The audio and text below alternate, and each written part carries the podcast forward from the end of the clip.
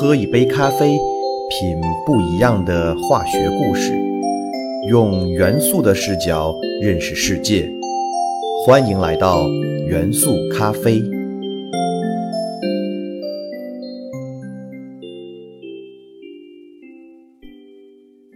大家好，欢迎收听元素咖啡，我是你们的老朋友老胡。在前几期节目中，老胡说到，今年的节目我会邀请众多好朋友来元素咖啡做客，让他们来讲讲一些有趣的材料故事，从而开辟一个新的系列节目。老胡就叫这个系列为“幻化的材料世界”吧。材料的千变万化造就了世界的丰富多彩，所以这个系列依然值得期待。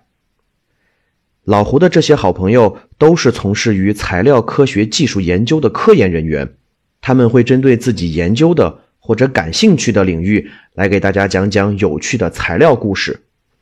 那么，老胡邀请到的第一位好朋友就要跟大家见面啦。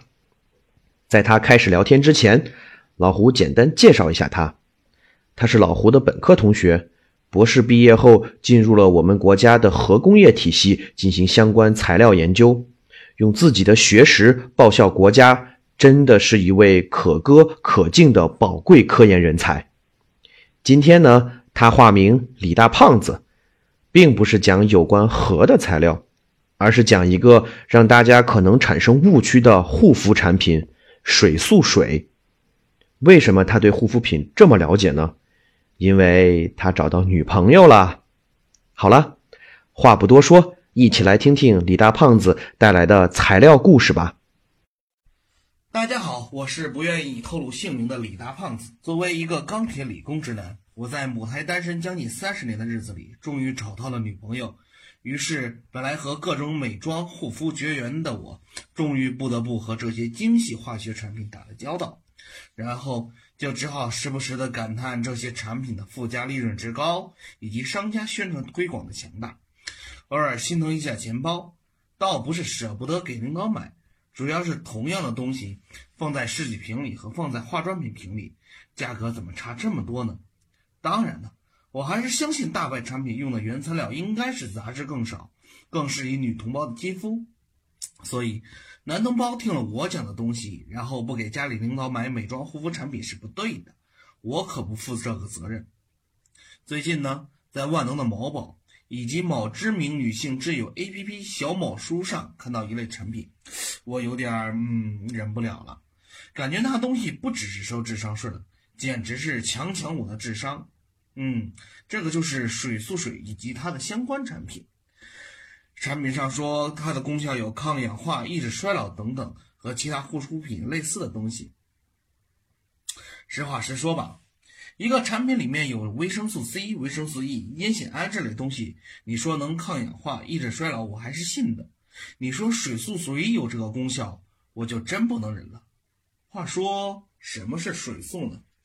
水素就是氢，就是元素周期表氢氦锂铍硼钠的氢，在日语中的名字。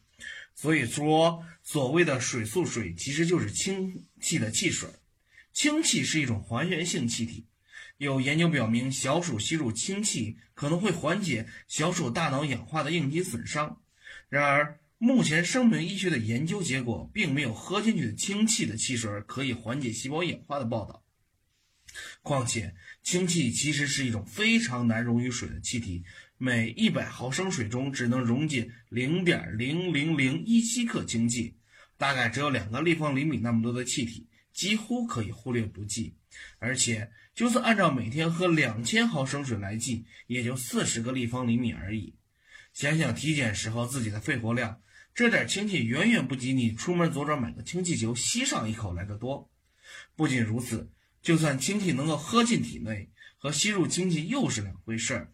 能通过消化道进入细胞起作用的更加寥寥无几。毕竟这事儿肺部才是专业的。还有那个相关产品有个叫水素杯的东西。目测就是电解水初中化学实验水平了。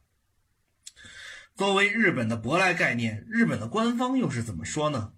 日本国立健康营养研究所公开发表声明，目前没有证据表明水素水对健康有任何益处。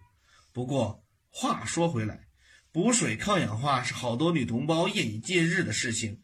水素这个名字这么好听，看起来好像很给力的样子。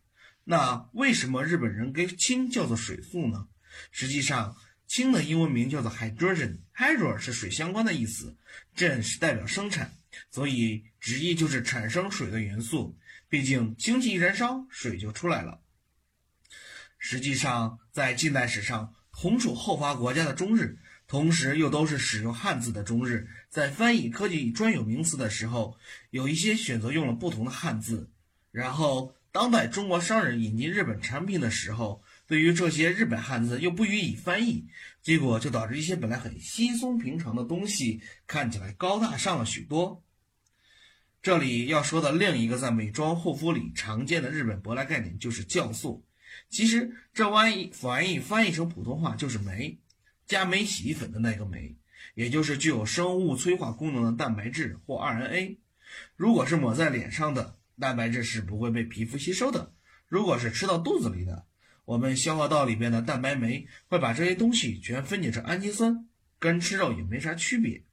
至于那些所谓的自制酵素，往往就是利用酵母菌做的发酵产品，和酶关系不大。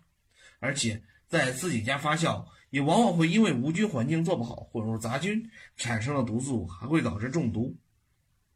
另外，日语中的某某素还有酸素，也就是氧。前阵子还看到过富氧水的广告。可能弄成日语名字就是酸素水了，不过估计这个名字应该是不好卖了。还有质素，听着好不可怕，窒息的元素，实际上它就是氮气，每天都要呼吸的东西。当然，纯氮气确实能让人窒息。然后还有盐素，好像能吃，但其实是氯，氯气可是有强刺激性的、强腐蚀性的气体。最后还有个臭素，确实是臭，其实它是溴。周期表就在硫、氯的下面。说了这么多，就是给大家提个醒。在下李大胖子告辞。怎么样？一个从事核工业材料研究的博士，是不是也可以很有趣呢？希望大家以后不会再上护肤品的当交智商税喽。当然，我们也欢迎李大胖子经常能够做客元素咖啡，给我们带来更多有趣的材料故事。元素咖啡。带给你不一样的材料世界，我们下期再见。